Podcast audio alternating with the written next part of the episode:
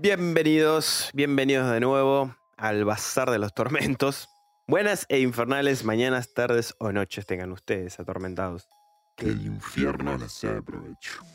Acá de nuevo con mi amigo. Dagon, ¿cómo estás, Van? Bien, y acá Van Helsing, el que les habla. Bien, acá andamos, enfrentando el invierno todavía, pero bien, vivo. Alive and kicking. Queremos, antes que nada, desearle un feliz cumpleaños al señor El- Lobby Lovecraft. Sí, Bueno, Howard escuchen este programa ya a haber pasado su natalicio, Sí, pero no importa. Pero sí. Nosotros el 20 de agosto le decimos feliz cumpleaños, Lobby. exactamente. Ayer celebramos ahí con una torta rancia que hizo el viejo. el cumple del lobby. Cthulhu Raja, Cthulhu Raja. Ñarratote, Raja. Listo. Listo. Muy feliz cumpleaños. Bueno, y de paso, esperemos que les haya gustado Ñarlatotep, narrado acá por el amigo Dave. Esperemos que sí, que les haya gustado también Hausen. Sí, eh, tardó en estrenarse esta semana, pero salió. No importa, pero lo importante es que haya salido y que a la gente le haya gustado. Esperemos que sí. Un Sí, sí. terror nuevo, diferente, Sí, fresquito. distinto. Queremos agradecer, ya que esto fue después de, de leer su mensaje. Agradecemos a Kim del el podcast El, El nombre del podcast. el nombre del podcast, justamente, estaba por decirlo, que se llama así.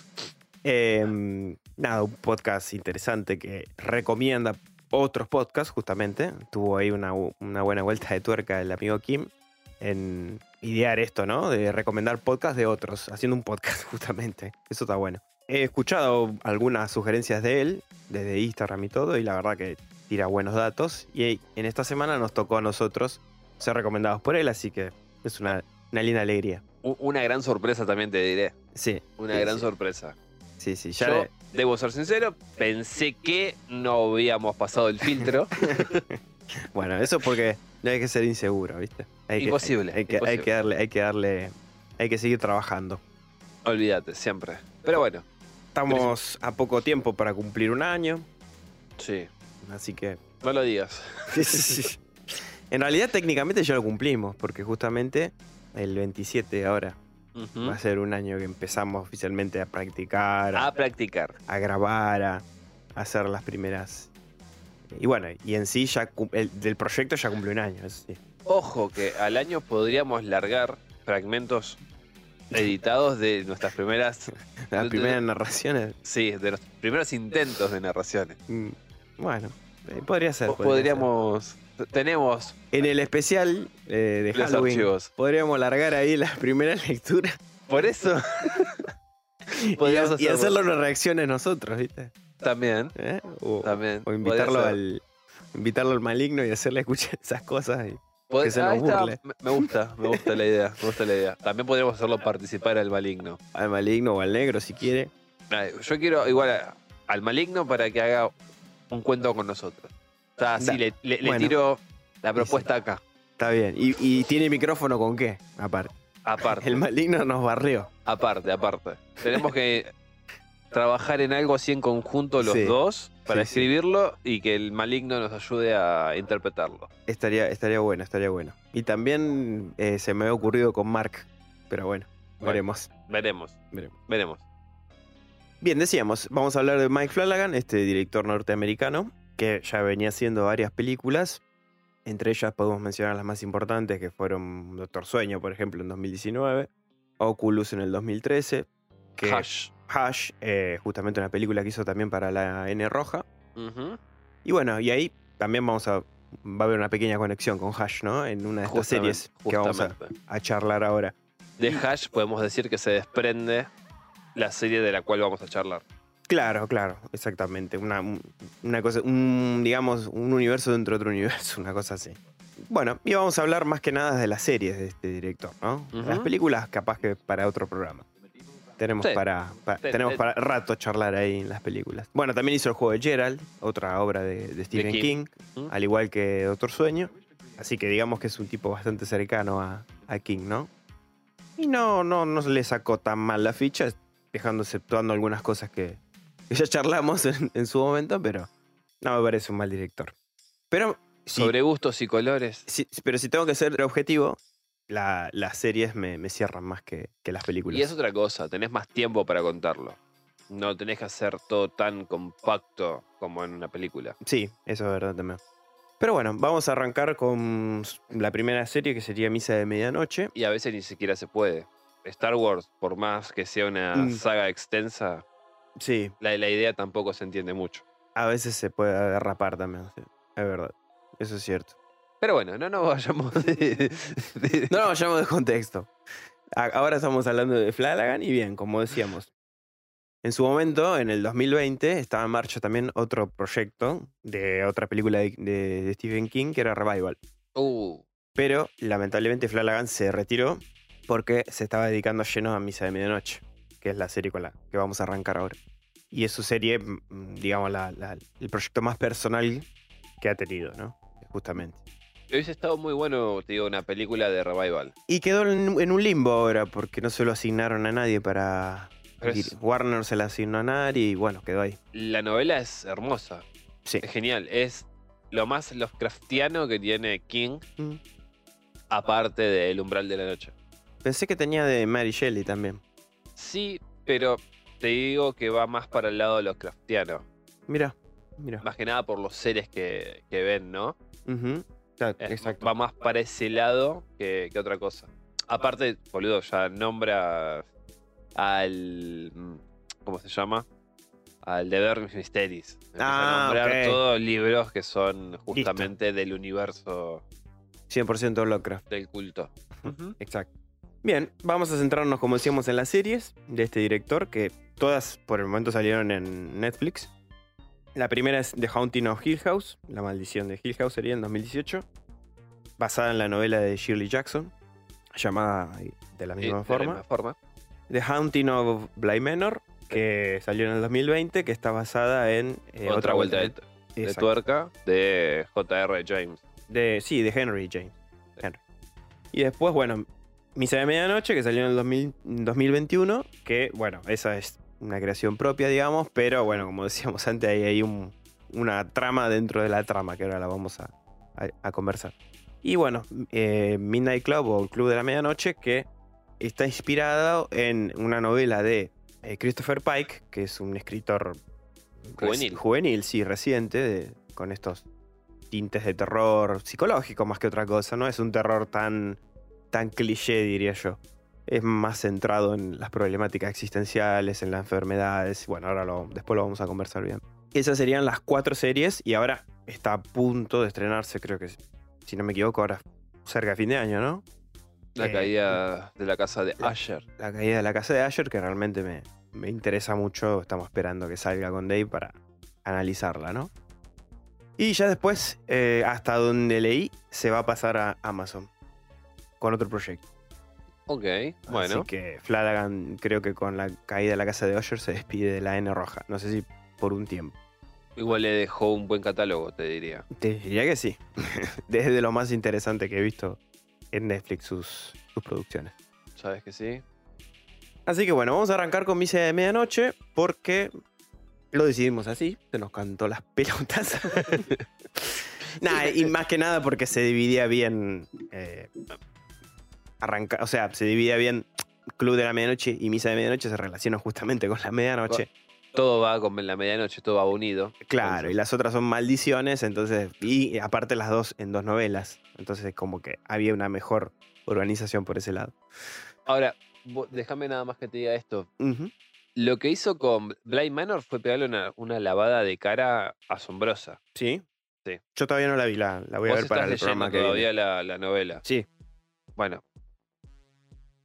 Eh, arranca más o menos parecido, una fogata. sí y no. Mm. Porque el personaje que cuenta la historia es otro. Ah, ok. Ah, ahí ya te cambia. Ahí ya te cambia. Y después te ponen como una. un- no, no la vas a ver igual, pero te, te- te hacen.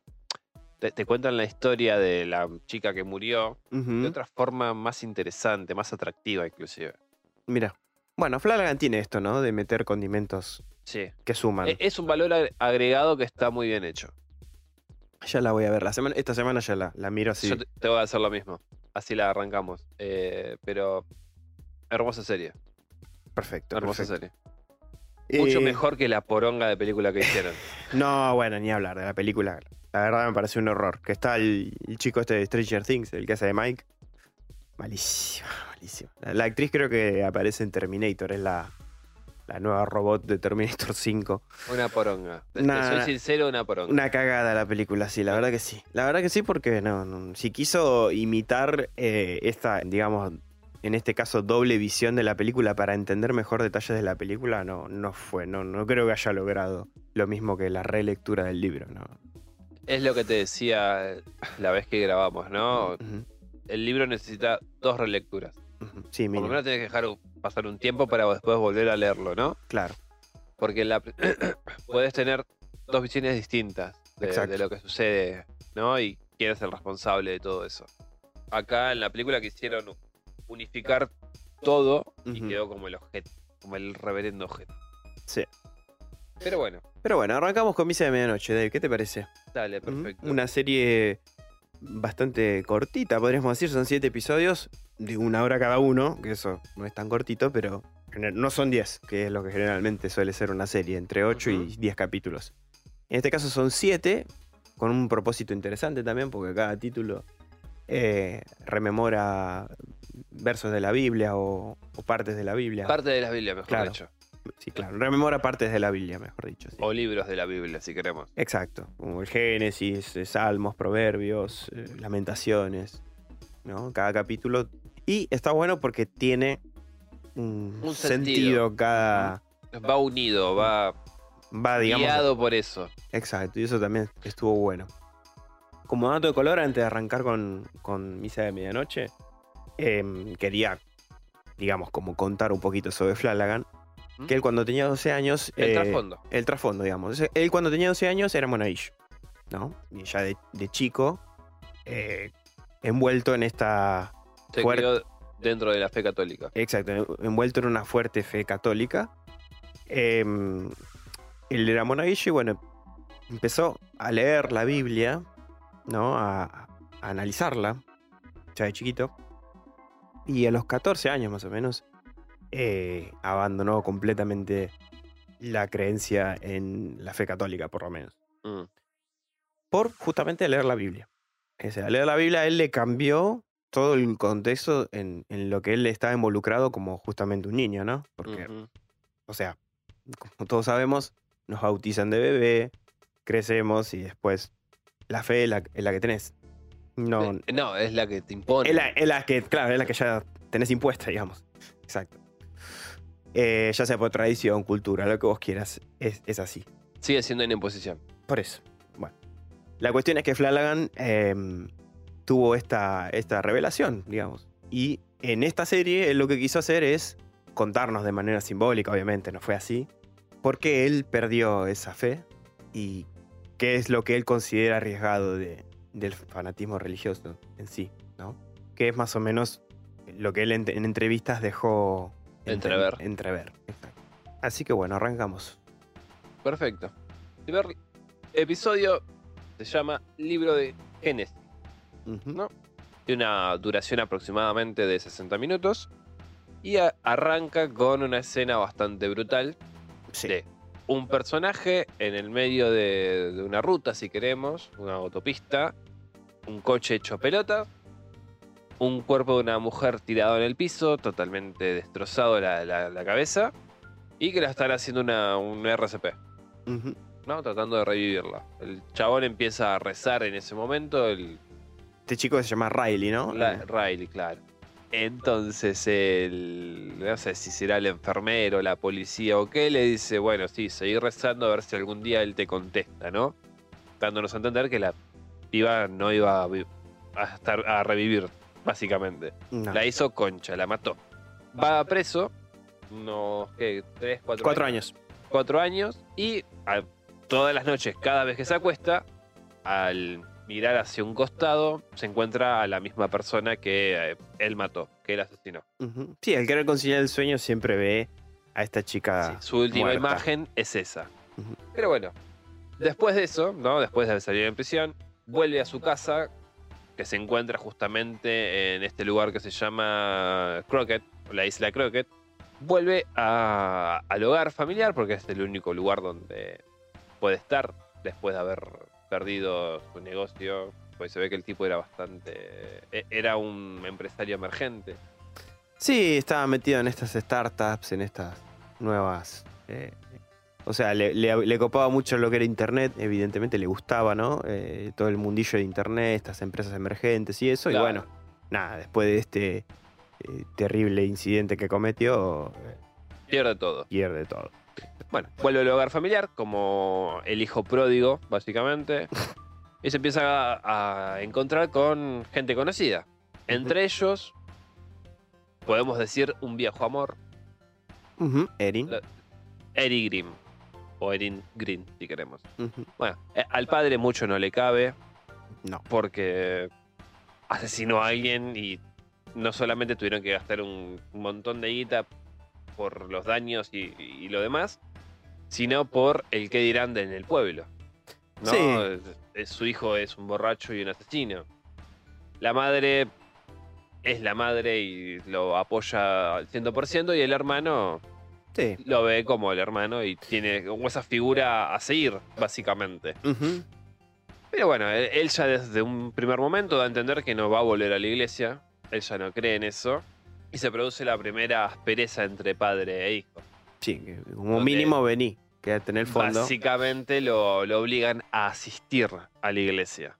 Exacto. Paralelamente, tenemos que el Monseñor Pruitt, que era el sacerdote de, de la isla esta, fue en un viaje eh, místico, si queremos, en busca de respuestas hacia Israel, ¿no? Y tendría que haber vuelto en el mismo Ferry eh, que. ferry que este Riley. Cuestión que no aparece este Monseñor Pruitt, sino que terminó, eh, ca- ca- cayó enfermo, mejor dicho, y está internado en Jerusalén, no, en Jerusalén es, no, No, Nueva York, creo. en Nueva York, perdón. Termina internado en Nueva York y mandan en su reemplazo a un nuevo sacerdote llamado eh, Paul. Paul Sí. no sé qué verga era. Paul Hill, creo. Paul Hill. No importa. Cuestión que este va a ser el nuevo párroco que va a llevar las misas adelante. Hasta ahí podemos decir que es el primer capítulo. Sí, sí. Sin dejar. Sí, sin desentramar muchos otros detalles que seguramente, sí, como justamente siempre hacemos, re les recomendamos que vean las series y después la, eh, la esta- discutamos acá juntos. ¿no? eh, queremos evitar la mayor cantidad de spoilers posibles. Sí, en lo posible, sí. Y bueno, ya después pasamos al segundo capítulo que se llama Salmos, o libro Salmos. Eh, eh, que también dura 64 minutos más o menos. Y ocurre un- algo al final del primer capítulo, algo muy extraño, ¿no? Que en la costa hay una islita cerquita de ellos, de, de, de Crockett, que ellos lo llaman Upperhead. En esa islita está llena de gatos Listo. la misma noche que mm, llega el padre Hill eh, o Paul, el padre Paul y llega Riley, ese, ese mismo día, digamos, al caer la noche hay una, una tormenta bastante importante. Sí, básicamente la tormenta ya se venía acercando. Ya se venía acercando, sí, eso es verdad. Y eh, se desencadena. Y Riley, además de ver correr a, a- a lo que él pensó era el, el padre, el Monseñor Pruitt, pensó que estaba corriendo por la playa porque lo solía ver ahí caminando antes. Generalmente los días de lluvia, que eso es algo que no se explica muy bien. No, desconocemos por qué lo hacía en su pasado y creo que en el resto de la serie no se explica tampoco. Pero bueno, parece que tenía esa costumbre y aparte el saco y el sombrero era igual al del monseñor. Entonces Claro. Riley tuvo esta, esta visión, digamos. Lo persigue y bueno, lo pierde en el medio de la tormenta. A la mañana siguiente ocurre algo extrañísimo, que un montonazo de gatos aparecen muertos En la costa. en la costa. Aparentemente sin heridas, o sea, como drenados están esos gatos, ¿no? Como cuando apareció las vacas locas. O chupacabras. Eh, sí, algo así. el chupagatos. Bueno, acá aparece el chupagatos. Y bueno, y eh, nada, conocemos otro personaje más. eh, uno que, que también nos cayó muy bien acá con Dave. eh, el sheriff, Sharif, justamente. Sharif. El único personaje, digamos, de otra religión, ¿no? Que es musulmán en esta isla chiquita. Un policía que venía de tierra firme. Eh, después de haber trabajado largo tiempo en para las torres. Después del incidente de las Torres Gemelas, era tomado como intérprete. Bueno, se vino con, con su esposa. Desarrolló una vida. Y él cuenta, bueno, que después de un tiempo, el gobierno norteamericano empezó a sospechar también de él, ¿no? Y quedó su laburo completamente en la nada. Cuestión que este sheriff lo que sugiere, seguramente lo que sucedió, es que haya como una especie de pandemia, ¿no? Una, una especie de enfermedad que haya eh, enfermado a estos gatos.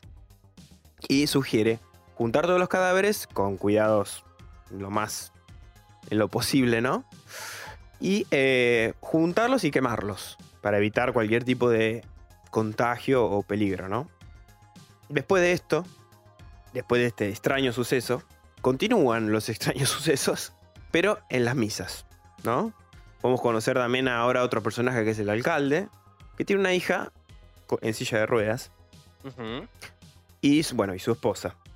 La hija en silla de ruedas no está en silla de ruedas porque sí, sino porque accidentalmente un otro habitante, otro personaje que también como vamos a conocer en este episodio, llamado Joe Coley, Que es el paria.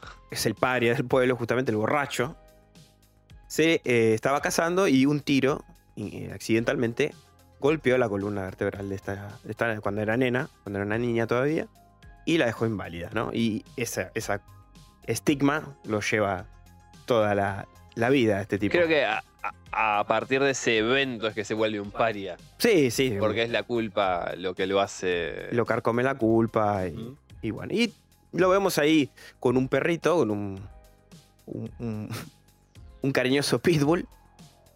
Y eh, nada, siempre alejado él, ¿no? Sucede que el padre Paul hace como una reunión, una comida. Y en- durante esa comida conocemos también a otro, otro personaje que es Beverly. Que es, digamos... un- La santurrona La de santu- la isla. Exacto. Que trabaja ahí en el colegio, no sé si es como docente o organizadora de la escuela. Y Creo que ni siquiera es la que limpia. por eso es como de manutención, ¿no? Sí, sí, es la de maestranza. Exacto. Y en la iglesia es como una especie de... eh, me viene de cana, no es de cana. eh, Diácono. Diácono, está. Es como un diácono, ¿no? Ponele. Eh, Está ahí a, a- a la espera de que el, el padre, en este caso Paul, llegue a misa, todos los preparativos, cantar, etcétera, etcétera. Todo lo que se hace en una misa, ¿no? Cómo dirigirla, digamos. Ella un poquito la dirige, ayuda al monseñor, ahí al, al monseñor, no, al, al- al padre. Bien. Este episodio termina con algo trágico, que es el envenenamiento del perro de Joe Collie. Sí, en una fiesta. En una fiesta, exacto, después de misa. Y este envenenamiento, nada, causa un, Un revuelo. un revuelo, ¿no? Y todo indica que Todo apunta, viste, a que fue cierta persona. cierta persona, ¿no? Esta Beverly, porque ella accedía a todo tipo de veneno, uno especialmente fuerte para ratas, que eh, nuestro amigo Sharif no va a tardar mucho en avivarse que en la escuela está lleno de esas latas, ¿no? ¿Pero por qué? ¿Por qué lo envenena?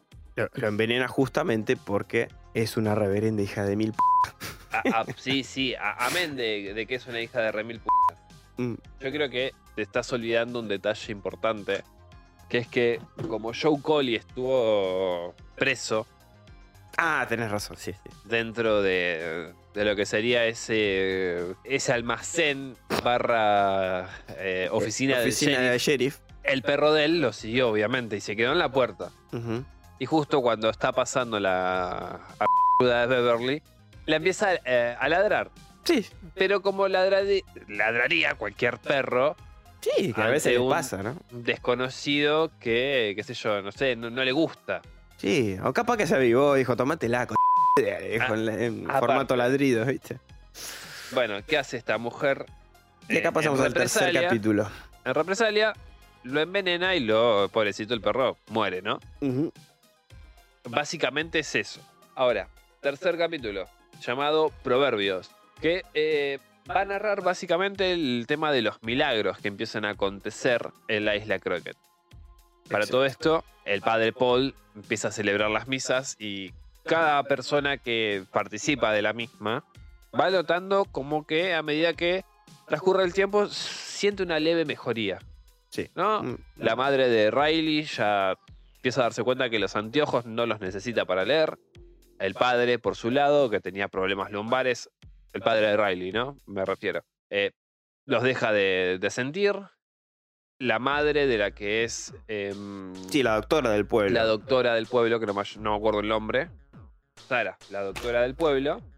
Sufría de, eh, básicamente, si yo no estoy mal, ¿no? Una suerte de... mm, eh, Sí, Alzheimer, un un- principio de Un Alzheimer. principio de Alzheimer y aparte, sí, de edad ya avanzada, ¿no? Más o Con- menos tenía la misma edad que el monseñor, unos más 80 o menos, años. 80 y pico. Con lo cual, la chica esta la había deshabilitado de ir a. Perdón, a- había trasladado su habitación a la planta baja y no al primer piso porque tenía miedo que sufriera algún tipo de accidente. Alguna caída, algún resbalón, lo que fuese. El tema es que como el padre, este padre Pod, después de dar misa en, en la, no, en la iglesia, se traslada a la casa de ella a darle una misa particular. ¿no? Eh, la mujer esta empieza a notar mejorías, empieza a moverse con más libertad, más seguridad. Y, y casi te- les diríamos que a rejuvenecerse, en cierto sentido. Sí, empieza una, un rejuvenecimiento noto- notorio. notorio, drástico también. Pero Sí. bueno, lo, lo que sucede también es que en una de estas misas, que si no me equivoco es por la Pascua, Sí, ya empezaría la Pascua, ¿sí? em, el padre Paul a- a- agarra y le está por dar la Eucaristía a Lisa, que es la chica inválida, y de un momento a otro le dice, párate, acércate. Pareciera un chiste De mal gusto. diga, claro, a una persona que es inválida.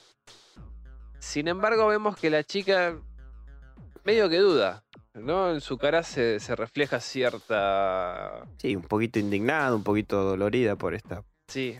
Entonces, lo que hace el padre es, cuando ve que la chica está por acceder, sube dos escalones. Con lo que la chica, medio que llorando, to- todo el pueblo que está ahí, ¿no? Que lo quiere fajar al padre por hacer esto. Sí. Eh, terminan por no hacerlo, obviamente, porque la chica se levanta, empieza a caminar. Entonces empiezan todos a alabar el milagro que sucedió. Exactamente. Sí, sí, sí, sí. sí. Esta chica se levanta, todos festejan, qué sé yo, qué sé cuánto. Y después la chica va a presentarse a la casa de Joe eh, Coley y le empieza, eh, obviamente, primero lo, lo- Le- casi que lo insulta, lo, lo reputea. Y después le termina dándole el perdón, ¿no? Diciéndole que ella, a pesar de todo, lo perdonaba. Porque había sufrido este milagro, ¿no? O sea, ya no tenía ningún tipo de rencor ni de resentimiento para con Joe Coley. Ujú. Además, vemos que hay un rifle ahí y le pregunta si ese es con el que le disparó. Una, una escena fuerte y conmovedora, Sí, inclusive. emotiva, sí. A, a partes iguales, sí, sí. Y para finalizar, se nos cuenta justamente, o, o se nos da una revivi- reviviscencia, mejor dicho, de la vida del monseñor cuando partió de la isla. Exactamente. Que está en Jerusalén, está en el muro de los lamentos, está rezando, qué sé yo, qué, qué sé cuánto. Y en cierto momento va por el desierto y lo sorprende una tormenta de arena. Una tormenta de arena que obviamente no lo deja ver y va caminando a ciegas y cae dentro de una cueva. Al caer dentro de esta cueva es atacado por una entidad que a todas la- la- las tintas es un vampiro. Sí, O, o- o un demonio, mínimo. mínimo demonio. Se lo zampa y lo dejamos ahí. Exacto. Monseñor Pruitt no estaría siendo atendido en ningún hospital de Nueva York. No, no, evidentemente no. Monseñor Pruitt no. Eh, bien.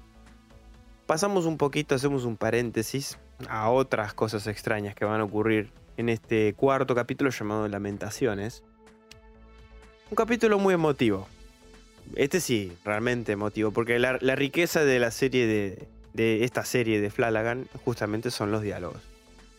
Y como bien dijo Dave Ante, Erin, eh, este an- antiguo amor, si se, podía, si se puede decir, o, o muy amiga de Riley en su infancia, no lo mencionamos antes, creo, pero está embarazada ella.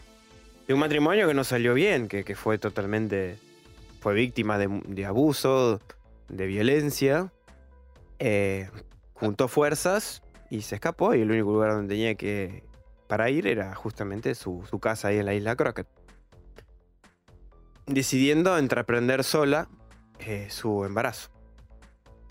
Básicamente igual es la historia del hijo pródigo. Tanto la de Riley como Eh, sí, la de Erin. se en cierta asemeja. forma es el, el hijo pródigo de, de la Biblia. Se asemeja, sí. Que es ese, este hijo que se va, ¿no? El padre le da guita para que se vaya. Ujú, Como le, le liquida la, la herencia por adelantado. Porque básicamente es eso, la, la historia del hijo pródigo es eso. Sí, sí, sí. Se- la se la recuerdo, es una parábola. Le liquida la herencia y el chabón se la patina en joda.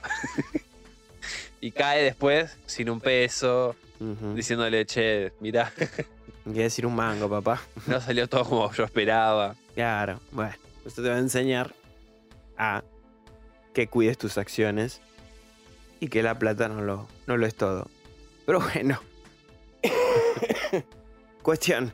Eh, Erin está embarazada, como decíamos. Y bueno, al reencontrarse con Riley, están teniendo estas charlas y están volviendo a reencontrar ellos. Pero en este cuarto capítulo sucede algo realmente estremecedor. Y no diría que es un milagro, diría realmente que es perturbador, ¿no? Eh, una mañana Erin se levanta y ya su feto desaparece, completamente. Desaparece. Va a lo de Sara, a la doctora Sara, le hace los exámenes pertinentes y el feto desapareció. Completamente. O sea, le dijo, tuviste un aborto espontáneo, desapareció, no está. No, yo no sufrí nada, no tuve ningún dolor, no sentí absolutamente nada. Un leve sangrado el día anterior, pero nada. Igual, desapareció. Cuestión es que, bueno, Erin después hace un viaje a la superficie para tener una segunda opinión médica, donde también confirman y reafirman que en su sangre no hay prácticamente rastros de un embarazo, como Sí, si nunca lo hubiese tenido. No existe razón alguna por la cual vos tendrías que estar embarazada, muchacha, le dicen.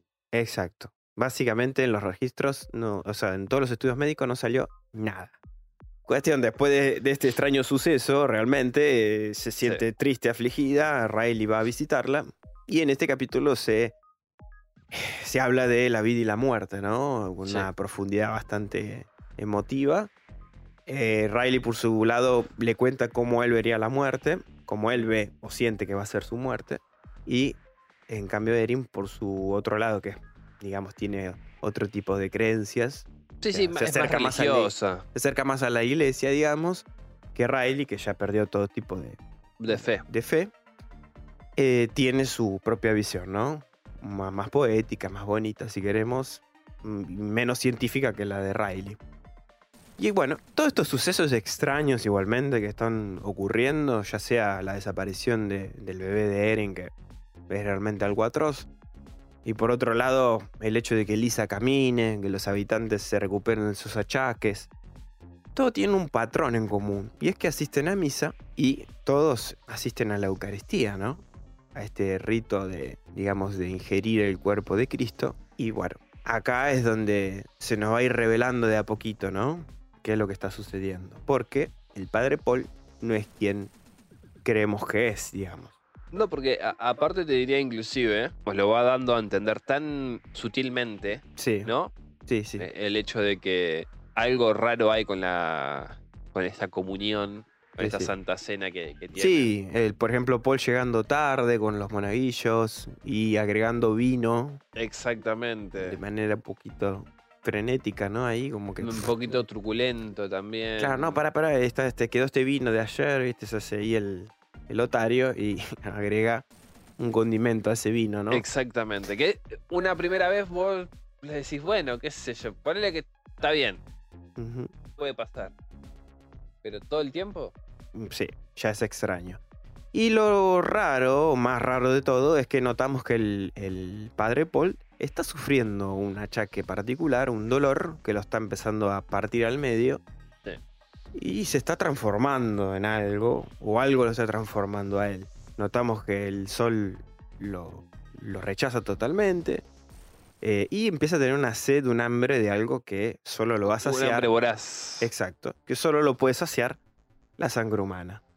Definitivamente lo que se encontró el monseñor Pruitt, no, eh, eh, justamente era un vampiro, este vampiro lo, lo restableció en su prime, como decía Dave, lo, lo dejó ahí nuevito, ¿no? En- en, digamos, en una edad en la que eh, se considera que era el, el tope, ¿no? De, tanto físico y mental. mental, ¿no? De una persona. Digamos que esta, este vampiro, si te muerde y quedas vivo, no te drena del todo, si te convierte, te deja en tu mejor estado, ¿no? En el mejor estado de, de tu vida. El monseñor los 80 años los pierde, los dejará en unos 40, si queremos, 30 No, y algo. tre- 30 y pico. Yo creo que 30. 30 y algo, ¿no? No, 30. 30 y... bueno, 30. tre- yo 30, para mí es 30, 30. más o menos. Bueno, lo dejará más o menos en una edad que ronda los 30. Y notamos, bueno, nada, que los efectos secundarios se hacen ver. Justamente tiene que nutrirse, es un vampiro. No hay otra. Y lo, encima, coronando todo esto, Beverly también se da cuenta de, del problemita del monseñor. Y acá es cuando termina el cuarto capítulo, ¿no? Revela Claro. Estas lamentaciones. Algo que me gustaría agregar de esto es que em, en contraposición al vampiro clásico, ¿no? Que te muerde y sos una criatura de 5 años y vas a ser una criatura de 5 años para la eternidad, que es una gran diferencia, sí. Acá te mantiene. O sea, digamos, te, te- te regresa a tu punto óptimo, tu punto justo. Y está bueno porque eso es algo bastante nuevo, por lo menos para mí. Sí. De Me- todas las historias de vampiros que he leído, Me es la pareció... única que... Me pareció un excelente aporte, a mí también. Excelente porque, aparte que ya de por sí el vampiro tiene un aspecto bastante, no sé, distinto, bien elaborado. Esto de los ojos, ¿no? Esto me pareció, o sea, realmente se nota que es una criatura nocturna, porque esto de los ojos acentúa el hecho de que tiene una buena visión de noche, que, que es una criatura diseñada para la noche, ¿no? Para volar, para estar as- mm, similar a la, a la- justamente a la de un murciélago, con estas membranas y todo. O sea, la criatura tiene un diseño muy bueno. Además de enterarnos de que el padre Pruitt, eh, de que el padre Paul era el padre Pruitt y que se está transformando, se lo trajo en un baúl enorme al amigo desde Jerusalén. Entonces está rondando ahí por la ciudad todas las noches, ¿no? Comiéndose, por ejemplo, al despachador de drogas del pueblito que no le importa a nadie y ya se lo morfeteó también. Bien, pasamos al quinto capítulo. Pasamos al quinto capítulo. Tanto Evangelio. Que mientras el pueblo se prepara para lo que sería el viernes tanto, el sheriff empieza a lidiar con la desaparición de algunas personas de Sí, esta como- congregación. Como decíamos recién, eh, este, el dealer, ¿no? Eh. Claro. Bueno, ese es uno. eh, después va a ser. Sí. Perdón. ¿qué, qué- para, yo, hablamos de cuatro capítulos y me gustaría señalar algo, ¿no? Que Sí. no dijimos. Que es cuando mm, el hermano de Riley, junto con el hijo del sheriff, Sí. Ali, y el amigo, vayan a la isla de los gatos. Van a ver un- par de ojos Brillando, sí. brillando que no corresponderían con un gato. Exacto. Y estos mismos ojos acechantes, esto, la misma presencia que está ahí, se va a trasladar al pueblo y va a ser vista por varias personas. Entre ellas, justamente, la mamá de Sandra, cuando Sí. está en la casa. Y Erin también. Y Irene también. Pero bueno, E- En este capítulo, en este Viernes Santo, el padre Paul, ¿qué había hecho a lo largo de, de estos cuatro episodios? Como Riley tenía que ir a tierra firme a presentarse eh, a lo que sería Alcohólicos Anónimos, el padre Paul le dice, yo puedo hablar y podemos usar el centro comunitario que tenemos para que vos no tengas que viajar a tierra firme y lo hagas conmigo al tema de Alcohólicos Anónimos. Porque el tipo perdía como un día de viaje más o menos. Sí, en ferry hasta allá. Y... Entonces se empiezan a reunir ellos dos. Se empiezan a reunir, empiezan a hablar. Eh, vemos que el padre Paul tiene como una cierta cercanía para con Riley, ¿no? Sí. Incluso también empieza a asistir eh, Joe Coley después Joe de... Coley también empieza a asistir después de- de que la hija del alcalde la, después de que Lisa lo, lo perdonase. lo expíe Lo expíe, pecados. sí, sí, podemos decirlo. Empiezan a, a juntarse, ¿no? Los tres ahí hablando, qué sé yo, qué sé cuánto, hasta que misteriosamente, justamente, Joe Coley desaparece. Y, y no desaparece de una forma, digamos, eh, común o casual, no. sino de la forma más violenta posible. Sí. El padre Paul sufría estos achaques, e- e- esta voracidad, ¿no? Que lo, Lo carcome. lo carcome y lo posee básicamente. Joe Coley se dirige a su, hacia su casa para charlar con él, para entrevistarse. Y en un forcejeo, por una situación que se da, se golpea la nuca y empieza a desangrarse. El padre Paul, loco de éxtasis, Es se lo, se morfa. Se lo morfa. Un festín de cráneo, sí. Y ahí es cuando justamente Beverly descubre que el padre Paul está totalmente enfermo. Pero ella le busca una justificación religiosa, ¿no? Sí. Es como que eh, esta es la segunda venida prometida de Jesucristo. Claro, chuparle la sangre desde el cráneo a un hombre. Como bien decías vos, morir es vivir. Claro. Como dijo el, el campesino de Resident Evil 4, vivir es morir. Eso, Exactamente. la misma por otro, Sí, al sí. revés. Vivir es morir. Pero bueno, eh, sucede esto, llama al alcalde también, ¿no? Y como, a ver, ¿qué hacemos? O sea, sí, está bien, el tipo curó a mi hija Básicamente, así que tengo que hacerle la segunda. y junto con el muchacho que reparan los botes, se deshacen de Joe Coley. Sí, lo limpian. Riley había quedado junto con Erin de pasar esa noche juntos. Iban a peinar la coneja. no te rías porque se veía venir. Después de toda la charla emotiva que tuvieron, ah, vamos a peinar la coneja, ya está. Básicamente. Pero ¿qué pasa? Riley se desvía de su camino. Está en la entrada de Erin y dice, no, voy a ver al padre Paul. Sí, porque a todo eso, ellos habían tenido un. Perdón que te interrumpo, pero habían tenido un encuentro de alcohólicos ese día. Y Joe Coley no había asistido. Exactamente. Entonces, ¿qué pasó? Cuando vio que no asistió y que lo había visto tan entusiasmado, Riley, Lo discrepó. a Joe, le dijo, pero, mm, perdón, no sé, padre Paul, ¿qué pasó? ¿Por qué no vino? Estaba muy entusiasmado él.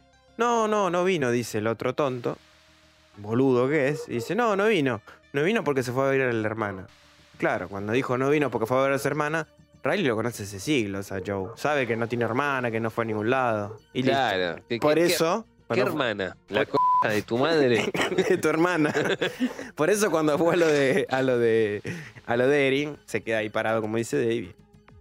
Contrariamente a lo que uno pensaría por cómo presenta la serie, que Riley sería el protagonista y los protagonistas no mueren, sí, mueren. Y, y mueren de las peores formas. Sí. Riley va corriendo a, este centro comunitario, ¿no? Don- donde se reunían para alcohólicos anónimos, él, Joe Coley y el padre Paul. Se encuentra al padre Paul junto con una figura prominente, alta, que están preparando lo que sería el vino para la Eucaristía. Riquísimo el vino. Cuando lo va a increpar, se da cuenta que este ser gigantesco se está cortando la mano y vertiendo su sangre en el vino, que no es vino. No. No le da lugar ni tiempo a, defenderse siquiera, que el bicho se, les, se lo tira encima, lo muerde y lo transforma. Ujú. Lo devora ávidamente. ávidamente se lo devora. Y acá se le revela a Riley, se lo cuenta justamente el padre Paul, que le dice, voy a hablarte sin ningún tipo de miramientos, te voy a decir la verdad. Yo soy el eh, Monseñor Pruitt. Porque le hace una analogía de, imagínate, eh, de un cura que le llega a un chiquito con una rata muerta, una ratita agonizante. ¿no? Y le pide al- a la persona en la que más confía que eh, trate de hacer un milagro y que viva. Básicamente es así más o menos Sí, la historia, ¿no? Más o menos sí. Sí, después el cura consigue una ratita muy parecida. Claro, porque le dice que le dé tres días. Exacto, para el último día de Pascua se lo da, le da a la ratita como que sobrevivió, como que tuvo una resurrección, digamos. Que en realidad la ratita espichó a los dos segundos que se la dio. Claro, consiguió una parecida y el nene se quedó convencido del Al milagro de la contrario, resurrección. perdón, de Ginger de Ah, es verdad, la Milla de la Verde. Milla Verde, es cierto, es cierto. Nada que ver. Ese sí se la bancó. Pero bueno, sucede esto. Obviamente Riley queda estupefacto, ¿no? no o sea, no puede ser este tipo Monseñor Pruitt. Pero lo es. Lo es. El Monseñor Pruitt obviamente le, le cuenta toda la verdad de cómo fue que sucedió. Que básicamente son personas de la noche ya. El sol los aniquila. Y Riley se ve en una encrucijada. Sí, Porque tiene de dos. O a- adherirse, digamos, al credo de este, de este nuevo credo del padre Paul, ¿no? Ser otra vez su monaguillo. O contar la verdad y, y matarse. Se decide por este segundo paso. exacto. Va con Erin. Se la lleva en bote en el- a- ahí a alta mar, ¿no? A la madrugada más o menos, justo antes de que amanezca, y le empieza a contar todo. Básicamente todo. Y, y su mayor prueba es justamente que cuando salga el sol, él va a morirse, va a, a consumirse básicamente. Sí, hay otro dia- diálogo muy bonito. Y Que particularmente coincide con el sueño que Riley siempre tuvo desde que estaba en prisión. Él desde el momento en que cae siempre se vio en medio de alta mar, en un lugar en concreto que lo separaba de, la- de ambas costas, tanto de tierra firme como de la isla Crockett. sí, como en el medio, digamos. Sí. En el medio de esos dos lugares, solo. Y siempre su sueño terminaba al amanecer. Hasta que, al hablar con Erin la noche anterior, antes de su transformación, él em- soñó esa vez con ella. Que ella estaba en el, En el barco junto él. con él. Entonces, como que eh, esta profecía o esta revelación lo hace decidirse por contarle la verdad, hacerla partícipe a ella y que trate de salvar a su familia, o sea, a la familia de Riley y a los demás, demás pobladores del pueblo. Y prácticamente le dice, esta mañana andate a la Sí. recontra mierda de este pueblo. Bueno, obviamente cuando sale el sol, Riley la, la queda ahí, Y Erin vuelve a la costa y lo primero que hace es hablar con eh, Sandra, la doctora. Con Sara, sí. Sara, perdón. Habla con Sara, lo primero que hace es hablar con Sara. Y acá Sara, bueno, también le dice, le, le hace una buena analogía con el descubrimiento de la higiene de, las de los médicos, ¿no? Claro, bueno, a- acá Una buena analogía ahí. Una de, buena analogía. Yo no puedo decirte nada en cuanto a no creerte, porque si te cuento cómo se descubrió que habría que lavarse las manos para tratar con heridas y con otros enfermos. Sí, sí, ha- habla básicamente de la mortandad que había antes, de que se lavasen las manos los médicos para una operación o para un parto.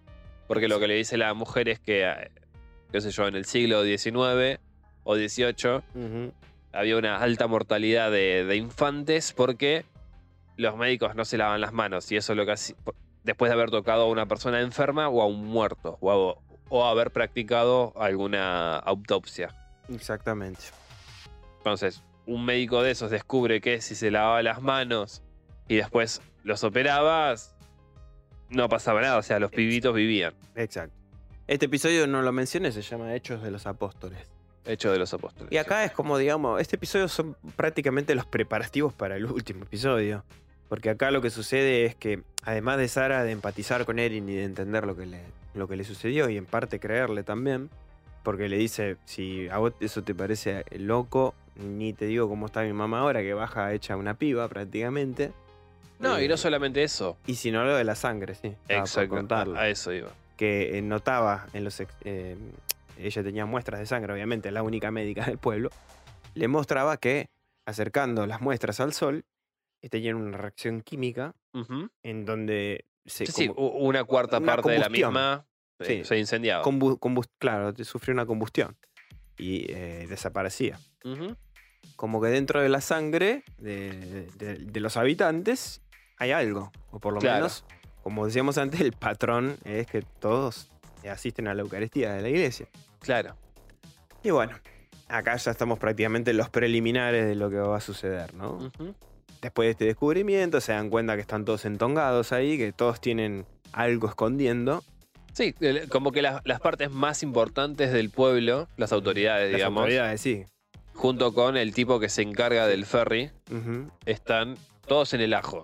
Sí, Beverly, porque, por ejemplo, ellos querían irse a escapar, ¿no? A tomarse un ferry. Y está este arreglando los ferry y le dice, no, están todos rotos. Y hoy no va a venir el que va a la costa.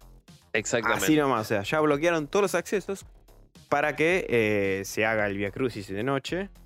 Y justamente acá se viene el nombre, ¿no? Misa de medianoche. Porque ya el Padre Paul no puede ni pisar el sol. No. Así que todo se va a hacer durante la noche y deciden que la madrugada de Pascua lo hagan todo a las 12 de la noche, justamente. Y la misa se realiza en ese horario.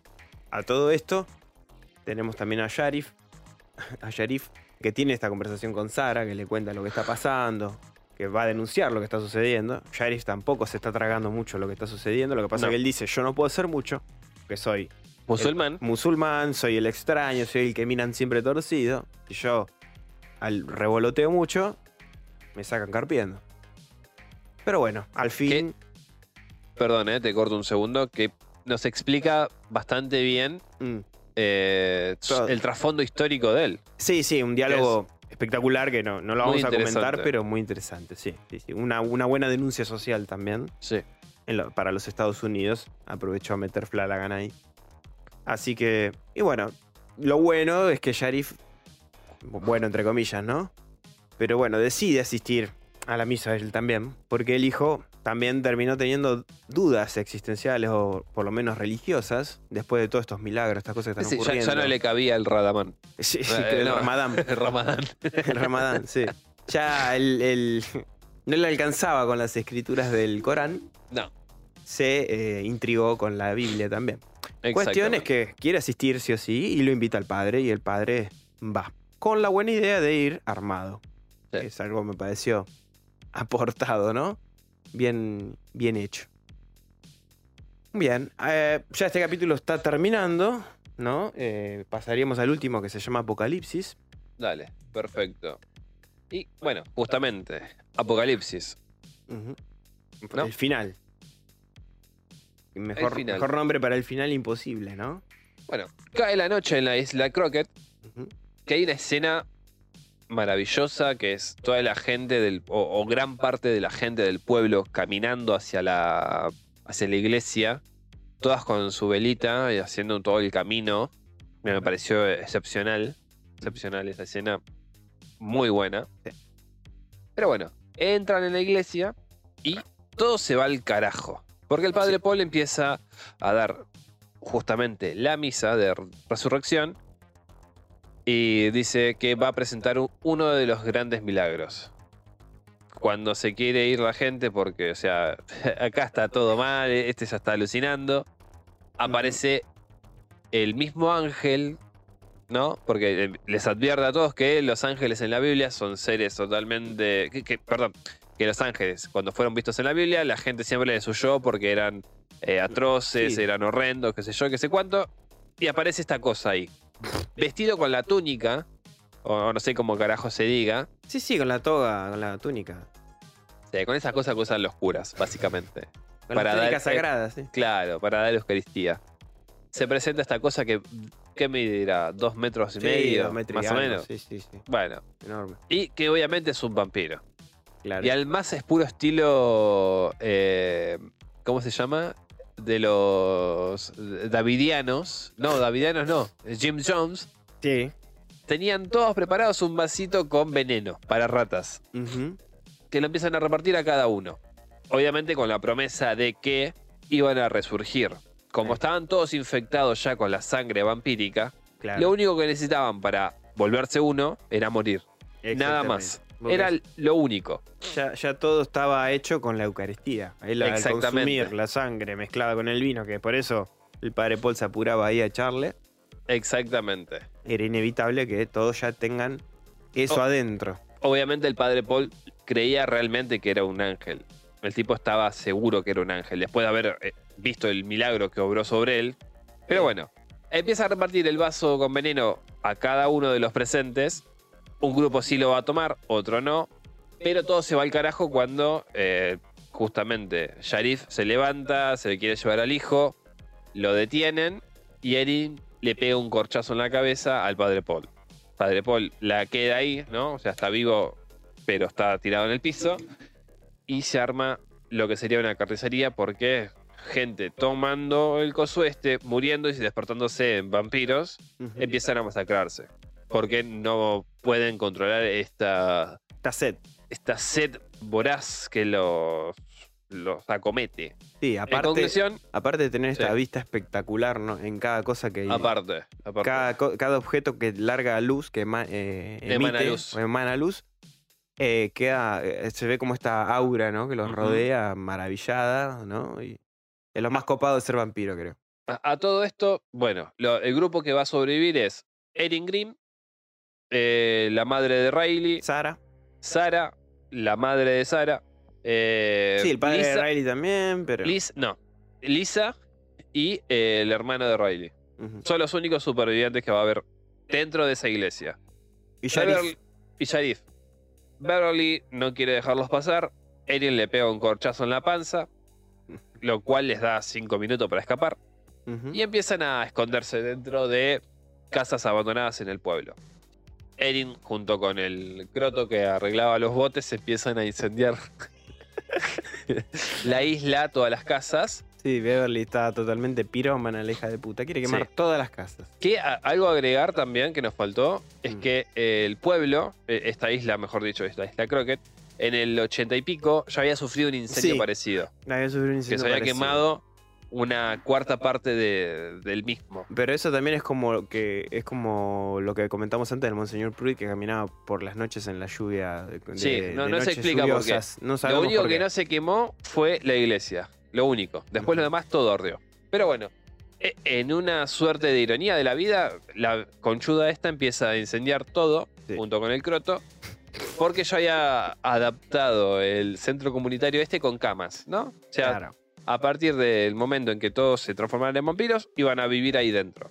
Y obviamente tenían los coches eh, apartados en un lugar porque se iban a expandir hacia tierra firme e iban a ser una plaga. Así llegase uno solo, ya era, era justo para Desparramar.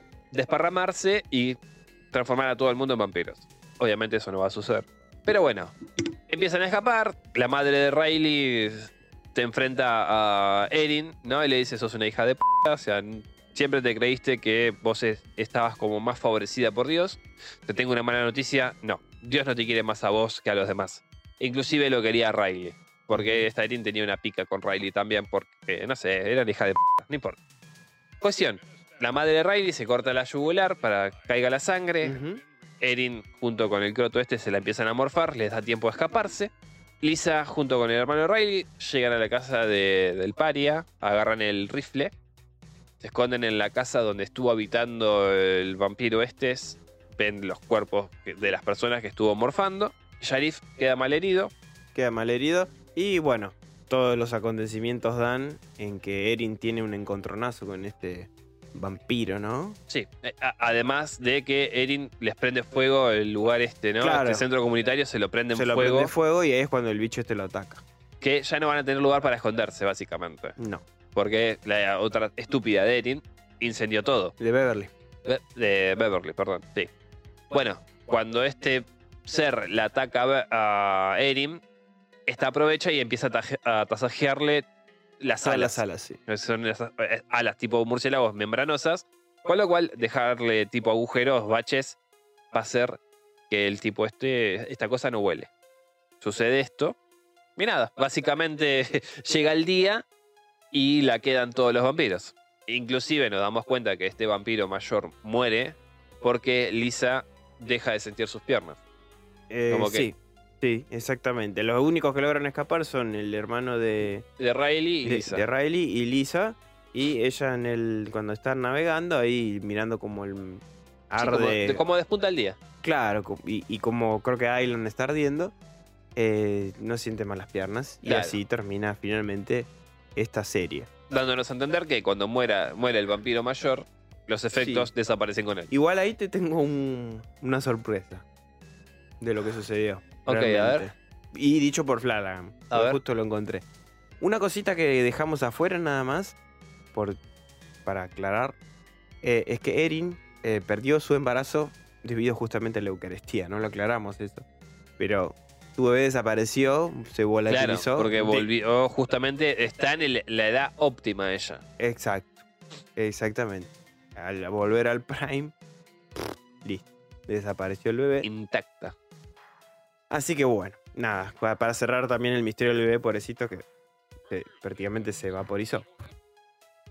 Bien, eh, la explicación del final, según el mismo Flanagan, que tuvo una entrevista con la revista The Wrap, por eso lo, te lo quería eh, comentar, es que Lisa no perdió la sensibilidad de las piernas porque el ángel hubiera muerto, Ah, mira.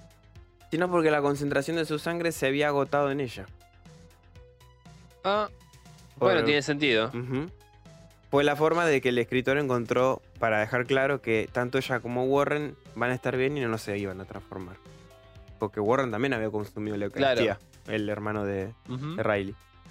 Después mm, a- a- afirma que el destino del ángel queda ambiguo. O sea, podemos creer que murió o podemos creer que zafó. Él también, porque para él solo simbolizaba el fanatismo. O sea, en la Sí, historia y- es el fanatismo. Y Sí queda demostradísimo. ciego, ¿no? No se puede acabar fácilmente con eso. Eso es lo que él quería transmitir en esta, en esta historia, que no se puede acabar tan fácil con eso, con el fanatismo religioso, lamentablemente. Sea de la religión que seas, el fanatismo no te va a llevar nunca a, ninguna, a ningún buen puerto. Igual contra eso tengo ciertas eh, dudas. Por Eh, ejemplo, co- co- con, el tema del milagro que se obró en Lisa. mm, Que vos decís, o Flanagan dice, de Mm. que se terminó el efecto, digamos. exacto. Claro, pero el padre de Warren eh, y de Riley, junto con la madre, no iban siempre a misa. La que más asistía era Lisa y otras dos viejas chotas. Sí, que tenían como esas misas privadas, digamos. No, no, no, no, no, no eran privadas, eran la, la misa normal de todos los domingos. Eh, no, yo no, yo pensé que eran como encuentros privados. eso. No, no, no, no, esos son. A ver, la misa se da todos los domingos. O por lo. Si yo tengo entendido que es Igual así. los padres de Riley iban todos los domingos. No, no, no iban siempre. Vos fíjate que las que siempre estaban eran Lisa y las dos viejas chotas. Ellos iban en celebra- celebraciones importantes. Mm, Con, con lo cual, el dolor de espalda y el hecho de que usase anteojos la madre tendría que haber vuelto si se diluía ese efecto. Sí, habría que ver. Igualmente, como era Pascua, estaban yendo más seguido. Eso también puede ser. Pero igualmente, boludo, o sea, se le terminó justo cuando muere el ángel. Mm. Sí, bueno, eso sí. Lo siento, Flanagan, pero Pero bueno, no me convence.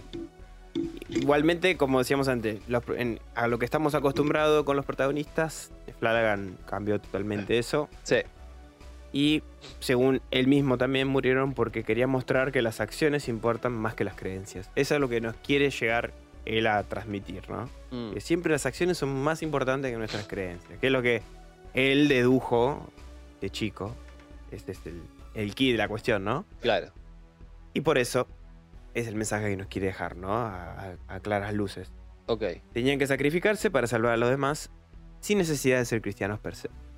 Simplemente las acciones. Bueno. Ese es su el key de Misa de Medianoche. El Dicho de por la él. cuestión. Eh, ponele. Eh, eh, qué sé yo, no sé, no lo compro.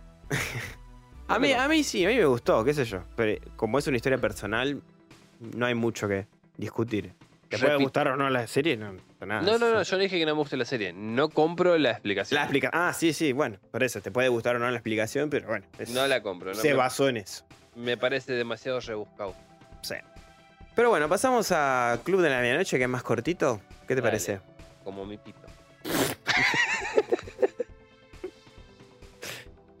Club de Medianoche es una serie totalmente distinta a esta, ¿no? ¿Qué Sí. te parece, Dave?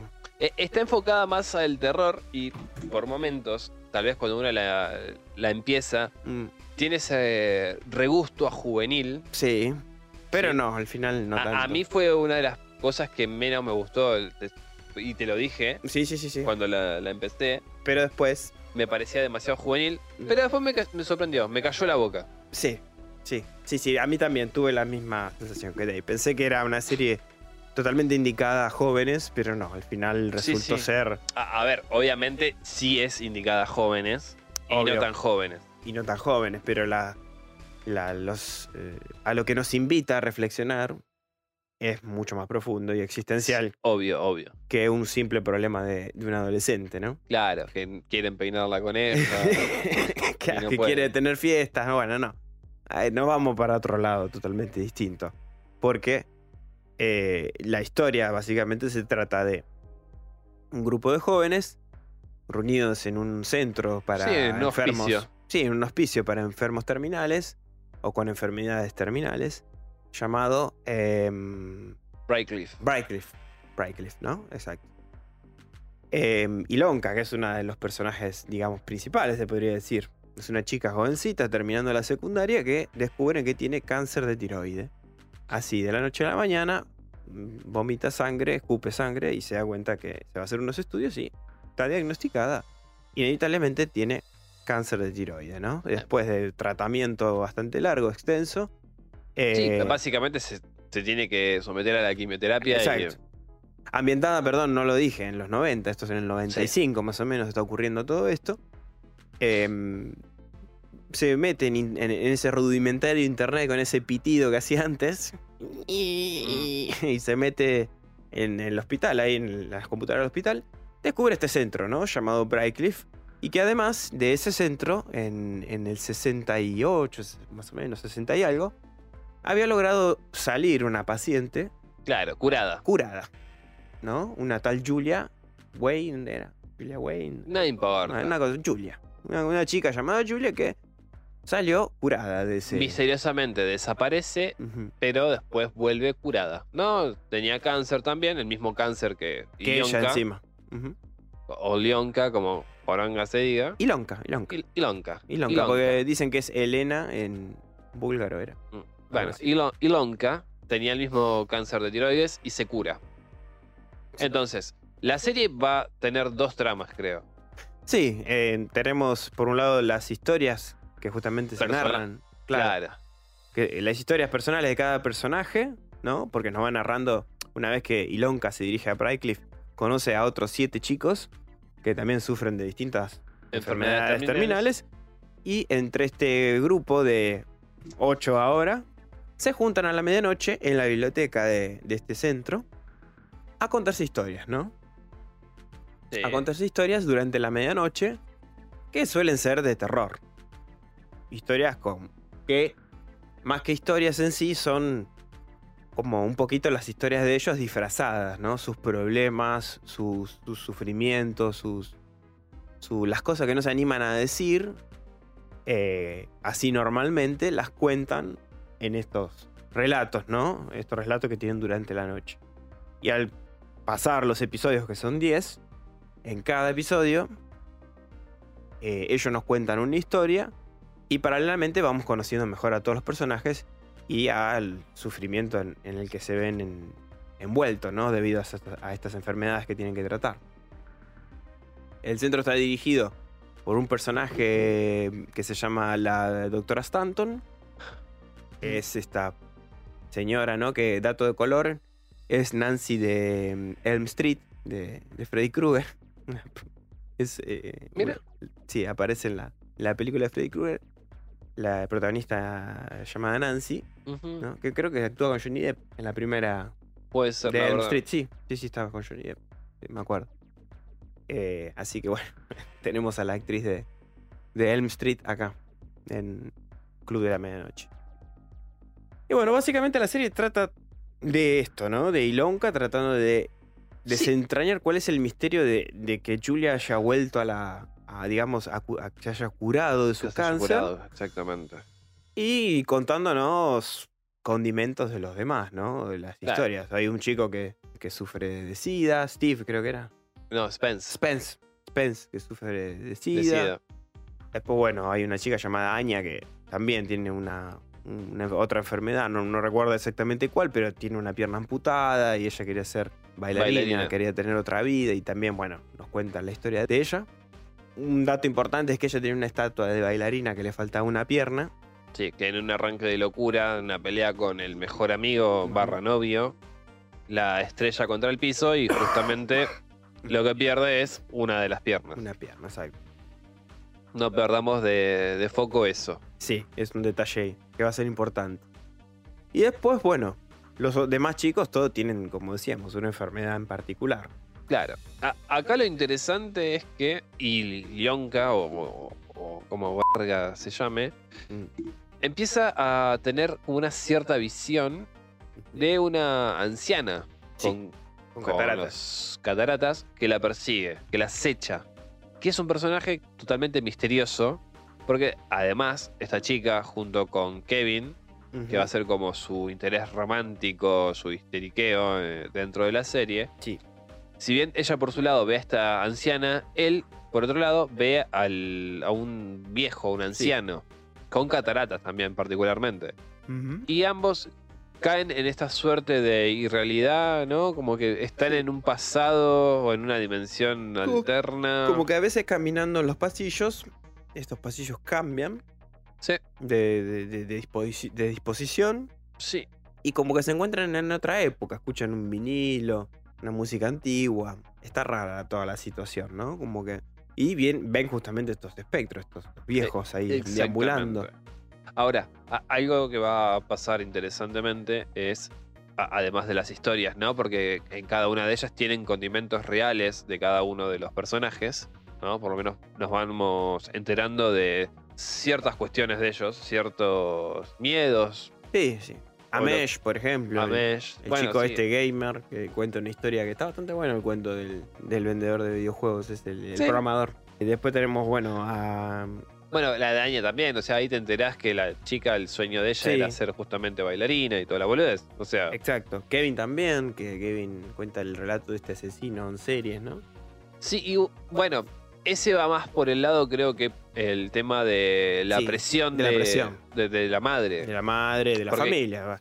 Kevin básicamente tiene que ser el chico 10 Ujú. para la madre, ¿no? Y es el modelo a seguir del hermano. Y la madre está todo el tiempo carcomiéndole la cabeza Sí, al hermanito más pequeño, ¿no? Tenés que ser como tu hermano, tenés que superarlo, tenés que ser esto, porque él fue tal y tal cosa, entonces él usa ese resentimiento, no, no, no diría resentimiento, sino No. presión para contar una historia sobre un asesino serial que mata a eh, mujeres por órdenes expresas de la madre, ¿no? La madre está como una suerte de catatonia permanente cada cierto momento se despierta y le susurra, o le grita, mejor dicho, el nombre de la persona a la cual tiene que matar.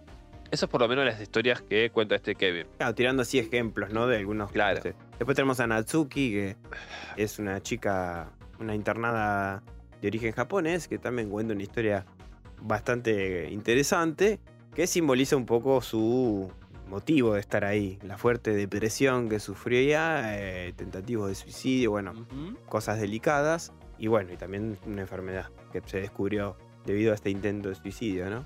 Claro. La historia, la historia todas tienen este condimento, ¿no? Sandra también cuenta, otra de las chicas que están ahí, eh, que es la, digamos, la de creencias religiosas, ¿no? Que es- sería Lisa. Claro, es la misma actriz, sí. Lisa Kevin es justamente Warren de. Eh, sí, la hermana de Lisa. Riley, sí. Hay muchos actores que está- eso es algo que ocurre recurrentemente en las Muchos series. no, casi todos te Sí. diría. En las series de Flanagan se repiten los actores. Me hizo acordar un poco a Ryan Murphy con American Horror Story, Bueno, que son pero ahí tenía distintos personajes. de fetiche justamente a. ¿Cómo se llama? A Evan Peters. Sí. Sí. Evan Peters. Evan Peters, sí, sí, exactamente. Y bueno, y Sarah Paulson también, bueno, entre otros actores que en American Horror Story están, están siempre, bueno. Me hace acordar un poco a, a Ryan Murphy, ¿no? Pero bueno, eh, no nos perdamos de, De enfoque, sí. de- de enfoque. Los chicos cuentan esas historias. Después tenemos a Dana también, Sí. que Dana nunca contó una historia. No. Que Dana es como la que más guita tiene y es. Sí.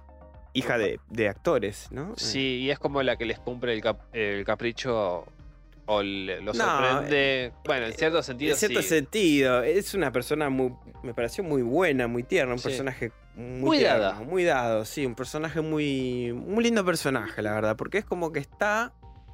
es- da mucho apoyo ella, Ujú. es de pocas palabras. Eh, pero no, no es la típica agrandada. esa- También la situación nos lleva a eso, ¿no? Obviamente, porque están todos No, al borde pero- de la muerte, pero Eh, De todas formas, también. es lindo que les dé estos mimos a los Bueno, pero amigos. es, es algo que ella nunca recibió. es- es- cuando están hablando justamente de las familias, Exactamente. creo que con Spence, Sí, sí, que le cuenta que yo le podría decir que estoy embarazada en este momento, que a mis viejos les va a chupar un huevo. les va a o sea, chupar un huevo. Exactamente. Porque es tanto el de el desamorío, el, des- el despegue Sí, sí. que tienen con, con los padres, que todo ese amor que no tiene lo vuelca y lo da a sus compañeros Exactamente. acá en. Pero bueno, eh, dicho esto, ¿qué pasa? La serie, además de contarnos estas historias. ¿no? Que son casi, por lo general, al final de cada episodio, Sí. también se centran en la búsqueda de Ilonka. el- Ilonka sobre eh, esta chica Julia. No, porque primero se le pregunta a la mujer Sí. que regentea este lugar. A Stanton. No, no tengo ni la más puta idea, nunca existió. No te metas, no, No. me rompas las pelotas.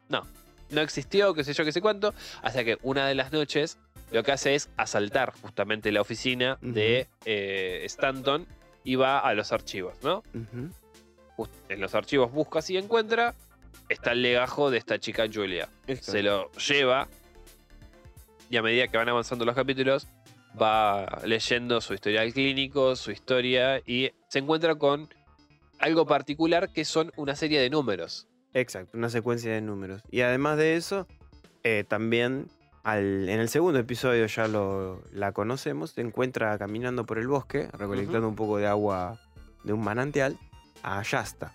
Eh, Ya está. Shasta. Shasta, que es Beverly, Que, que es Beverly de Misa de Medianoche. misa de medianoche, es la misma actriz.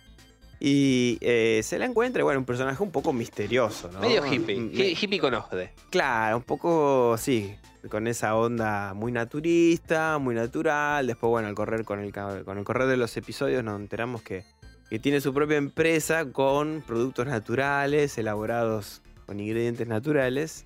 Y, por ejemplo, un té que tomaba Ilonka era justamente de esta misma marca que era eh, Good Humor, ¿no? Buen humor. Sí. Que obviamente va a traer lo que era la creencia de los griegos sobre el tema de los humores, ¿no? Exacto. Sí, que lo hablamos, esto ya lo hablamos en el especial de, ¿De brujas? No, de no, de psicología. vampiros. Ah, psicología, es verdad, tenés razón. Lo hablamos con Seba cuando hicimos los horrores de la psiquiatría. Ahí lo Tenés razón, hablamos tenés de los cuatro humores. Exactamente. Que si les interesa y están escuchando este podcast, este, este episodio, vayan a, a visitarlo que está muy bueno. Pero básicamente los griegos creían que el cuerpo humano estaba representado por cuatro humores. La, la bilis, La sangre, la bilis Sangre. amarilla y negra. sí, y El cuarto, eh, bueno, no importa. Y vos te enfermabas porque justamente tenías un poco más de este que de otro, ¿entendés? O sea, básicamente iban más o menos así el pedo que tenían. Bueno, se encuentra con este personaje, empiezan a hablar y esta Yasta le deja ahí entrever que ese lugar era como mágico, ¿no? Como que existía cierta Ah, magia. me acordé de la flema. Ahí está. Pufa, ahí está.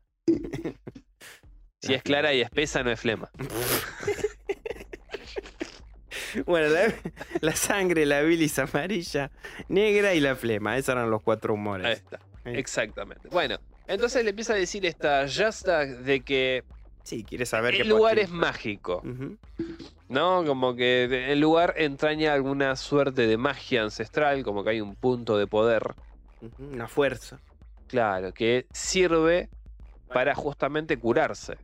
Obviamente le pregunta si Stanton está informada de que ella irrumpe en su propiedad, la otra le dice que no, pero bueno, ya tuvieron sus encontronazos, pero nada que haya pasado a mayores, Ujú. ¿verdad? Verdad, verdad. Totalmente cierto. Bueno, entonces Lionka con esta Yasta se hacen medios que amigas y le empieza a comentar de justamente esta Julia, que la conoció. Lo que, lo que pasa con Ilonka después es lo siguiente. Anya está a punto de Morir. morirse. Ujú. ¿m? De morirse. Ninguno quiere, obviamente, perder a nadie, ¿no? No. Aunque sepan que es inevitable la muerte. ¿Y qué sucede?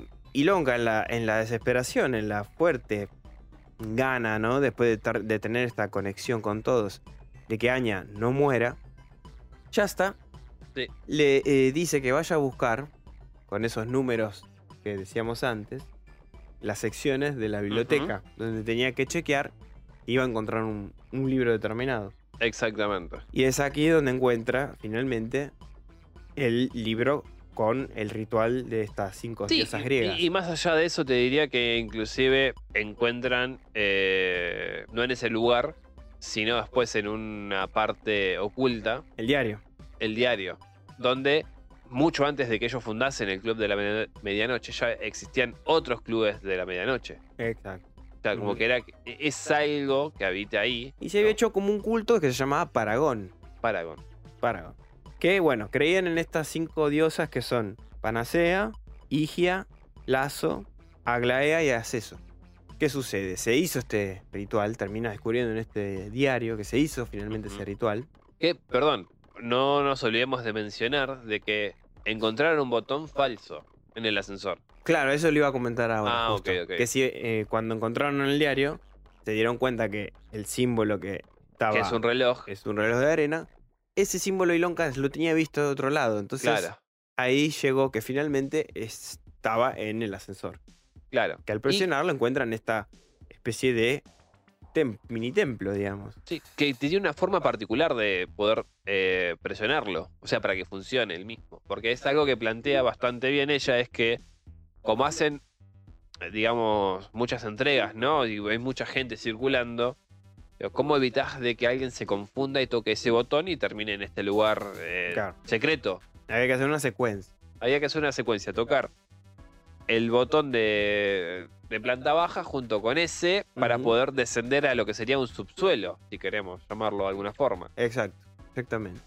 Que es ese lugar donde encuentran justamente el libro de los otros clubes de la medianoche y este... mm, eh, Esta sala de ritual, digamos. sí, sí, bueno, buscaba una mejor palabra para eso, pero sí, básicamente sí, es como una, es Ujú. una sala de ritual donde los ocho personajes se disponen a justamente recitar las palabras y los conjuros que, y, y evitarles justamente la muerte de Anya. A todo esto Ilonka había tenido una conversación con Shasta, diciéndole que había encontrado el libro. Y que, bueno, entonces Shasta le termina diciendo que no importa que parezca alocado todo esto, que él le dé para adelante. O sea que intente hacer igualmente este El ritual. el ritual para ver si podían salvar a su amiga, a Anya en este caso, que ya estaba al borde, Próxima a la muerte, sí. al um- en el umbral de la muerte. Sí, Porque Anya, de todos los personajes, siempre vio una sombra que las echaba. Como si fuesen los mismos ojos del vampiro de Misa de la Medianoche. Algo así. Así, pero ojos rojos. Y la van acechando cada vez más cerca. Cada vez más próxima lo siente. Exacto. Que simbolizaría la, la muerte. La muerte, básicamente. básicamente. Entonces, finalmente, a, a oscuras de, de la directora, ¿no? De Stanton, realizan este ritual. Sí, se congregan los ocho. Se eh, congregan, exacto, se congregan los ocho ahí, tienen que llevar un, ef- un efecto personal, Una, un afecto. Sí. un afecto personal, eh, y todos cortarse, volcar la, la sangre de todos en este cuenco, Ese Calix, sí. un cáliz, y finalmente, bueno, colocar una huella untada de esta sangre Sobre la frente. sobre la frente, recitando cada una su eh, Cthulhu. su, su parte correspondiente. La cuestión es que una vez realizado el ritual, Stanton baja y las encuentra a todos y se arma un quilombo y la madre. Aña desvanece. Pasado todo este gran caos, se descubre que finalmente eh, Anya murió. No funcionó. No. No. fue lo que tenían pensado que iba a ocurrir. No se dio como lo pensaban y palmó. Lamentablemente, Anya muere. Ahora hay que agregar también que el personajillo de, de Sandra es. Sandra, La, la, que hablaba por el, por el, por el parlante y eso. la- la que era más Escéptica. religiosa. No, no, la religiosa. Sí, sí, es Sandra. Sandra, ok. Era, fue ba- bastante reticente en hacer todo esto porque obviamente va en contra de su religión. Sí. Sin embargo, al parecer, el ritual sí surgió efecto. Ujú. ¿Por qué? Porque ella fue la, La menos convencida fue la que. La, la menos convencida fue la que terminó por curarse. Porque, bueno, después se descubre que justamente uno de los ocho que participó del ritual, en este caso ahora siete que participó del ritual, eh, tuvo un mal diagnóstico. Y mal diagnóstico en muchas comillas, pongámoslo. Sí. Este, así que dentro de todo el ritual, si bien no funcionó para Anya, sí tal vez para Sandra. Sí, que de todas maneras siempre nos dan como ese aspecto ambiguo de las cosas. Por eso te No digo. lo afirman ni lo niegan tampoco. no, no, bueno. Eh, Bueno, pero sin embargo, con el Julia podría decirse que sí. con Julia podría decirse que sí, exactamente. Entonces, vamos a darle el, el- el beneficio de la duda de que sí, sí. con, con Sandra funciona también. Podría ser, sí. Entonces, bueno, ya, ya, uno de estos personajes también se va a ir. Sí, otra cosa que ocurre es eh, que Yasta termina hablando de vuelta con Ilonka, porque Ilonka Sí. cree que la van a echar en cualquier Sí. momento después de haberse mandado esto del ritual, porque fue, se hizo cargo de haberlo hecho, etcétera. Y Yasta le dice, bueno, quédate acá. Quédate, Quédate con nosotros, en esta comunidad de hippies. Claro, te preparo un cuarto, te, te doy unas mantas, te damos de comer. Quedas acá el tiempo que te sea eh, Sí, necesario. necesario a vos y vamos a realizar nosotros El ritual. el ritual y vamos a curar a todos tus amigos. Eso prácticamente es lo que le promete, ¿no? Claro. Y le dice, pero porque vos ya sabés quién soy eso. Eh, ¿Quién soy yo? Claro. Niña brillante. Exacto. Y ahí, que- obviamente, te nos revelas a todos que Yasta no es nada más ni nada menos que Julia. Chul. Y acá tenemos una reminiscencia al pasado. Sí, de De- nuevo. De lo que sería Julia viajando, no sabemos hacia dónde, para encontrarse con Haz eso. Acceso. ¿Cómo es posible te hace eso? ¿Cómo es posible esto? Encontrándose con Acceso y pidiéndole que, bueno, obviamente diciéndole lo mismo que le, está, le dijo Ilionka, ¿no? Que ella encontró el cuaderno de ella, Sí. que sabe que ella se curó, por lo tanto quiere que la ayude a justamente eh, sortear su enfermedad. Sí, y acá es algo que raro que lo dejaron ahí ¿eh? en la serie, que yo un poco le comentaba a Dave, su- ya empezando a suponer, porque ya nos estamos acercando prácticamente al final, empezando a suponer qué realmente sucede. Me llamó la atención que Julia, cuando esta Julia joven va a buscar a, a Acceso. Acceso, esta eh, que participó en este ritual, etcétera, etcétera, que incluía a su hija, que su hija representaba a Atenea, creo, Corta. no me acuerdo, una de las diosas también. eh, va a buscar a Acceso, que ya está más grande, se ve que tiene un aspecto más maduro en su rostro. Eh, Acceso usa, usa muchísimo el mismo término que usa Julia ahora, de grande, niña brillante. Se lo dice, pero Constantemente. constantemente. Y a mí me hace pensar lo siguiente, y no sé Dave si me acompaña en esta suposición mía o no, porque no, se aclara. Bueno, no me acompañas. no, no. Ya sé Deja- para dónde déjame vas. solo. No, no, no, no. Vamos. Eh, al repetir tanto esta oración y después hacerlo Julia, me, me hace suponer que quizás el ritual no es que te cura. en no, sí, sino que te transfiere. te transfiere a. Claro. Sí, Eh, Por eso, la, como acceso se transfiere en Julia, Julia cura su enfermedad, sí. porque ya no es más Julia. La que acarrea, o sea, es el cuerpo de Julia, sí, pero adentro tiene el alma de acceso. Mm. Eso es lo que a mí me hizo suponer finalmente. Ahora, lo que sí, eh, ponele que eso lo compro, eso me parece bastante eh, Factible. coherente. Mm. Sí, sí, es factible. Lo que no me queda claro es que se supone, ¿no?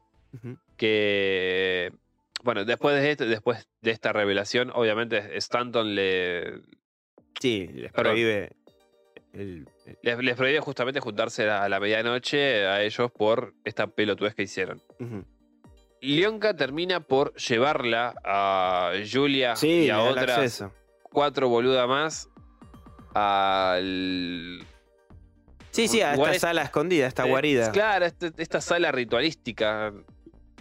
¿No? Los les, les da el acceso a ese lugar. Sí. Y les, cada una lle- lleva cuatro personas, si no estoy mal, ¿no? Sí, sí, llega a cuatro porque la. la no, lleva, eran ella y tres más y la Tres quinta. más. Y la quinta era, tenía que ser Ilonka. Exactamente. Y a, y a estas tres boludas les da un brebaje a cada una. Y a. Ilonka Y- también. Y a Ilonka también. Y eh, después de haber dicho todas las palabras mágicas, todo el abracadabra, pata de cabra. es push. Push, push, push. Le dice que tomen, ¿no? Entonces empiezan a, a beber eso. Justo llega Stanton, detiene el ritual. Y Leonka está a punto de beber y ve como las demás empiezan a convulsionarse. Con lo cual nos da a entender que las habían envenenado. Exactamente. Entonces tiene de dos Stanton. O detiene a Julia, que se empieza a reír como una desquiciada. Hermosa escena. O Sí. trata de salvar a estas chicas. Decide, decide por salvar justamente a esas personas. Y ahí le dice Stanton que Julia varias eh, veces Ha intentado intentó justamente hacer esto. De celebrar el, Sí, sí, el ritual ritual, que tuvo otros allanamientos de morada y demás. Con lo cual la eh, Ilionka queda destruida. Ya declaramos a la actriz de, de Julia, eh, o Yasta si queremos, envenenadora serial, porque es la segunda Una serie hija que de tiene que remil enven- puta. es la segunda serie que tiene que envenenar a alguien la tipa. En De Misa de ese papel medianoche, no, no la sacas más. no. Bueno, Leonka obviamente queda hecha concha, ¿no? Porque la Sí, persona en la devastada. que más confiaba la terminó recagando. Casi muere aparte. Encima la queda, sí. Casi. Eh, y bueno, nada. Y acá ya se da la parte conclusiva de la serie, Sí, sí. que es la que ya los o chicos. Conclusiva en, en un sentido. Sí, de esta primera temporada no sabemos si va a salir otra. No, no encontré nada al respecto. Netflix no la canceló todavía, pero No. no sabemos. Y es que Flanagan encima se va para, eh, para Prime, para Amazon, no sabemos qué va a pasar. Así que no, la verdad que no sé. Sí aclaro una cosa. De todas las series que hizo Flanagan, esta es la que menos participó en el sentido de, para que no suene mal, él dirigió dos capítulos, los primeros dos. Creo que en el último también intervino. Y eh, estuvo en la producción, Mm. ¿no? A diferencia de Misa y Medianoche, que fue un proyecto en el que estuvo completamente metido él. Sí, sí, estuvo No, abocado a él. Guión, dirección, todo. Este fue, digamos, más colaborativo, ¿no? Con, otra, con otro director. Em, entonces no sabemos si va a continuar Flanagan o no. La verdad que eso no. Todavía no encontré información al respecto. Pero bueno, sí podemos decir que es la más distanciada. Pero no, eso, eso no quiere decir que sea mala o No. distinta, sí. Pero bueno, si un director se anima a otras cosas, me parece también copado, ¿no? Eh, así que, nada, se acerca el final. El final básicamente es que, bueno, los chicos se reúnen otra vez a estos encuentros durante la medianoche al- en el club. Se cuentan unas historias simbólicas, ¿no? Simbólicas, ¿por qué? Porque, por ejemplo, Kevin siempre hacía todas sus historias en secuelas, secuelas, secuelas. Sí, sí, Acá decide- final abierto siempre. Exacto. Acá decide terminarlo. Y Lonka, por su lado, había dejado una historia suspendida y también le da un cierre. que- Claro. Todo simboliza eh, lo que les pasa a ellos en los eventos que vemos durante la serie. Y algo que realmente no- nos vuela la cabeza es que Ilonka había citado por teléfono al amigo de, de Anya para que vaya a visitarla, a ver dónde ella estaba, dónde Anya pasó los últimos días, etc. porque nada, no tuvo tiempo De despedirse. de despedirse, entonces le parecía algo como Aña siempre habló tanto de él y, le- y era una persona tan importante en su vida y no era una persona con muchos familiares, lo citó. Este chico finalmente en, los- en el último capítulo va y acá ocurre lo que La revelación. la revelación y lo que se habían prometido, que no sé si lo dijimos bien a ellos, pero eso Aña había prometido que si ella se iba, iba a hacer algo realmente grosso, algo que iba a permanecer, algo palpable, algo Claro. que te iba a volar la cabeza. A, a todo esto hay que nombrar que cuando Leonka dice que ella ve a una vieja y Kevin dice que él ve también a un anciano, Anya los trata de locos, ¿no? Como que eso no puede ser, eso no existe. Sí. Y además de eso, también hay que agregar que había una de los personajes, que eran nueve en realidad, que estaba en la cama, Sí, la, la que ya estaba terminal, terminal. la así cuando llegan, sí. Exactamente. Bueno, e- ese personaje, supuestamente, eh, cuando la fue a ver la, la chinita era, Sí. Eh, o la japonesa, Natsuki. Natsuki. Natsuki, cuando la va a ver, eh, después de que muere, s- la siente ahí en el lugar.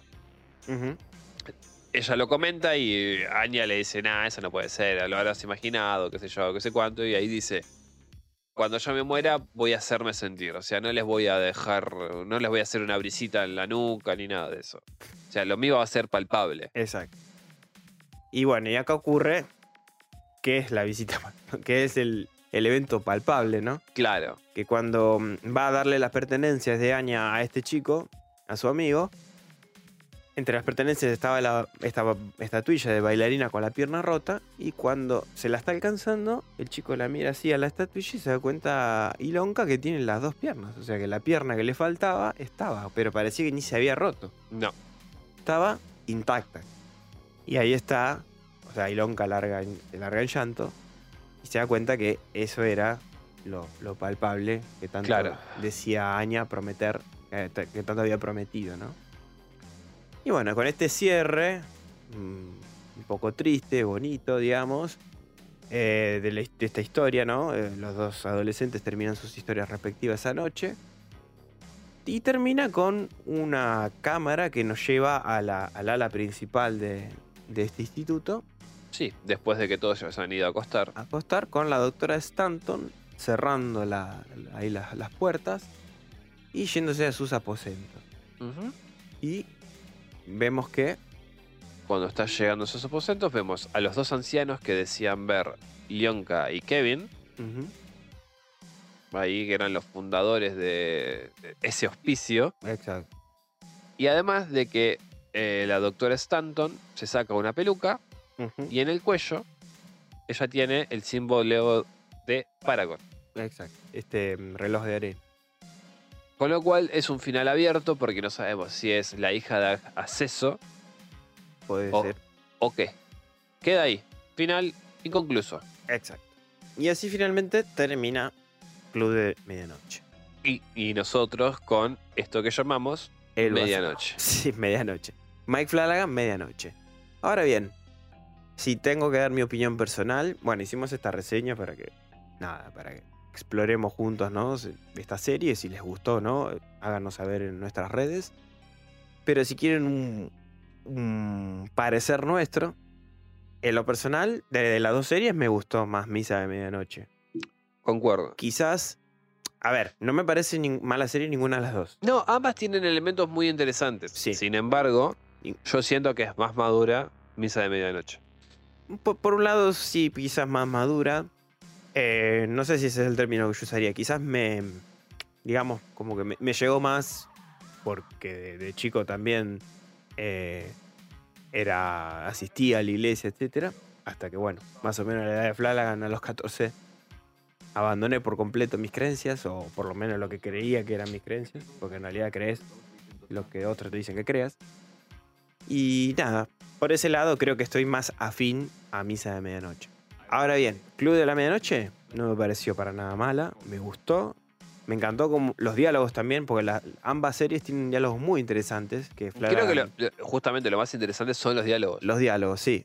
A veces lo que sí me pasó con Misa de Medianoche es que algunos relatos capaz no me gustaron mucho o se hacían demasiado extensos o no sé, como que algunas cosas me parecieron un poco, eh, no sé, larga por demás. Pero, Innecesarias. pero no, no, no quita que sea una mala serie ni que te tenga en vilo, porque siempre tienen un buen cierre. Entonces como que siempre te invita a ver el otro episodio. Y, y la verdad que cómo abordan el tema de la muerte, de las enfermedades terminales, desde, desde el punto de vista de un joven, de un chico, tan, que, no, que no vivió nada prácticamente, me llamó la atención. me- es algo que en ciertos momentos te llega, también te puede llegar a, a tocar algunos puntos sensibles y está lindo también. Pero Era, era como te decía la vez pasada, o sea, pocas personas se animaron a hacer algo desde Mm. ese enfoque, ¿no? Desde exacto, eh, una enfermedad terminal y cómo la transitan las personas. exacto. Está el trabajo bien hecho de Flanagan. ¿no? Sí. Con el Club de la Medianoche. Y después está la otra ponga de bajo el mismo. Bajo la misma estrella, ¿cómo carajo se llama? Sí, sí, ya sé ese libro. Bueno, está. eh, bueno. tenés esos dos puntos de vista. Eh, eh, a, mal, a mal hablar, eh, hay un término que se le dice porno miseria, ¿no? Que básicamente el concepto es de escribir o hacer la película o la serie más triste de todas, como por ejemplo la que nombró Bajo la misma estrella. Bajo la misma estrella. Bajo la- lo más triste, lo más llorar toda la película posible. Adrede, porque es una emoción que eh, ¿cómo te puedo decir? Como que esa sensibilidad extrema te ate a ese contenido, digamos. Claro, O te lleve a ver a. claro. Por eso, a mal, a mal decir, porno miseria, ¿no? Como que Puede es ser. adrede, lo leí en, en su momento en el- por ahí, como que es un poco adrede ciertas películas, tanta tristeza junto, tanta, tanto padecer junto, ¿no? Tanto sufrimiento. Ojo, En cambio, Club de Medianoche no sentí eso. Porque más No. allá de estar rodeado de justamente de chicos con enfermedades terminales y eso, siempre está el mensaje de las cosas siguen, eh, el momento es ahora. Mensajes positivos que me parecen, no sé, interesantes tocarlos desde el punto de vista de un joven, como, como para también gente de nuestra edad, que ya vamos para los 30 y algo, o alguien más grande. No me pareció una serie solo para jóvenes. Sí, por ahí, más acentuada a ellos, pero sí, no me parece una serie que no pueda entretener a alguien de nuestra edad, por ejemplo. no, no, no, obviamente no. Igualmente, a ver, mm, yo digo que es una poronga bajo, eh, bajo la misma. eh, eh, Bajo la misma estrella, sí. no puedo terminarlo. Mm. Eh, por lo que, fue lo, que fue la película, que ni siquiera la vi, o sea, estoy hablando de a No, vos te- más. Tenés ganas de tirar mierda. Sí, olvídate. Sí No la sé. vio mi, mi pareja y me pareció una poronga. Es lo que, es lo que te digo, o sea, hay, hay ciertas obras, creo que hay otra más parecida. Eh, como que se van para ese lado, ¿no? Eh, eso de demasiada tristeza y sufrimiento junto para, no sé, como, como para que eso sea s- l- lo más sensible posible cuando lo veas, ¿no? Como Garchitanic. Nah, Titanic es distinto, pues es una historia de amor. Me, me refiero a esto de, ah, estoy enfermo terminal, encontré a Una, la persona que una más historia amo. de infidelidad. Sí, también. Bueno, ah, Bueno. de- amores, desamores y infidelidad, sí. Sí, sí. no, no romanticemos, por favor. No, no, no. Pero bueno, lo que me pasó con Club de la Medianoche es eso. A veces me pareció parecido a ciertas obras de Stephen King, ¿no? Esto de jóvenes y que se reúnen y esas cosas. Me hizo acordar así un poquito esa dinámica que tiene King en algunos. No esto de la enfermedad terminal, le digo que son todos chicos jóvenes que debaten estas cosas de adultos, digamos, esta, estas o se tienen que hacer adultos sí o sí, como por ejemplo, no sé, cuentan conmigo, o por ejemplo, It, Bueno, ¿no? eh, el cazador de sueños que me dijiste. también Ponele. El Cazador de Sueños, o sea, esto de reunirse jóvenes y llegar o crecer juntos, digamos, esto, Sí. ¿no? Que entre chicos crecen juntos, eso me hizo acordar bastante a condimentos de, de. Ponele, puede, puede ser, puede que tenga algo. Pero bueno, las obras son. eh, esta, este, esta serie en sí está inspirada en la- las obras de Christopher Pike, que sí escribió El Club de la Medianoche, que notamos leyendo o buscando un poco sobre él que hay ciertas diferencias con el resultado final de la serie. y que también se han mixeado otros eh, libros de él, ¿no? Otras historias dentro de la serie. Pero bueno, no me parece poco interesante eso tampoco, porque No. la verdad que al no conocer nada de Christopher Pike, la verdad, Y el estar contado así. y el estar contado así es como que si no lo conoces te invita por ahí a leerlo y si lo conoces yo calculo que no ofende a nadie tampoco, porque... No. No, no sabemos. Va, no sabemos. No, No lo no quiero hablar por otro, pero bueno. No, no. Si eso fue, tu- hubiesen hecho con obra de King, no me molestaría, no sé. Dependía, dependiese con cuál igual. Depende del resultado final, qué sé yo. Eh, por, Exactamente. por darte así un ejemplo rápido, en La cabaña del fin del mundo, la película. Mm, sí, claro. Bueno, por ejemplo, ¿sabes qué, qué, qué serie de Stephen King hace eso? Castle Rock. Pone, Ah, pero es toma como- varios es elementos. como un rejunte de elementos de la mitología de King en una serie completamente original, con historias originales. Y la verdad que a mí por lo menos las dos temporadas me, encantaron. En algún momento podemos llegar a hacer algún episodio hablando de eso, como sa- sacándola, desempolvándola de nuestro bazar, porque quedó en la nada misma esa serie y no me pareció Claro. mala en absoluto. Pero bueno. Ya, bueno, pero ahí era como cuando charlamos sobre eh, Misery. Exacto, sí que la segunda temporada es toda sobre Annie Wilkes. Claro. Que, que te cuenta más que nada el- la adolescencia y, Sí. y la adultez de. Estoy Annie seguro que a vos te encantaría. Porque aparte la primera temporada habla mucho de Salem.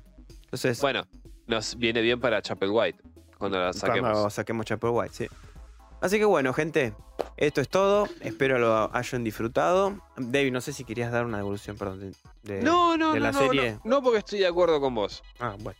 Estoy de acuerdo. No sé si querés agregar algo. No, no.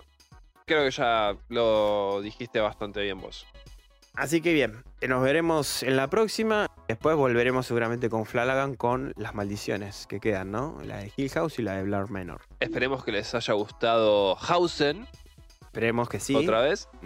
Eh, nada, si nos quieren calificar en YouTube y en Spotify y en Evox, se los agradecemos mucho. Dos, tres, cuatro calaveras. Hagan de cuenta que las estrellitas esas son calaveras. De verdad. Le ponemos calaveras a, a Club de la Medianoche y a. Podríamos. Bueno, Misa yo le pondría cinco. ¿Cinco calaveras? calaveras. ¿Cinco de cinco? Cinco de cinco. Dale. Y a El Club le pondría 4.5. Coincido con vos. Porque no es que me desagradó. No, yo- Arranca lento, tiene ciertas cositas que. sí, que, que por ahí duermen un poco, pero Pero la subtrama está bueno. fue lo que compensó. Sí. Coincide, le pongo las mismas. Cuatro estrellitas y cinco al. Va, calaveritas. Calaveritas. Así que, gente, nada. Esperemos que les haya gustado. Sin Muchísimas más. gracias por estar ahí. Chao. Chau, chau, gente. Un tenebroso abrazo. Tenebroso abrazo.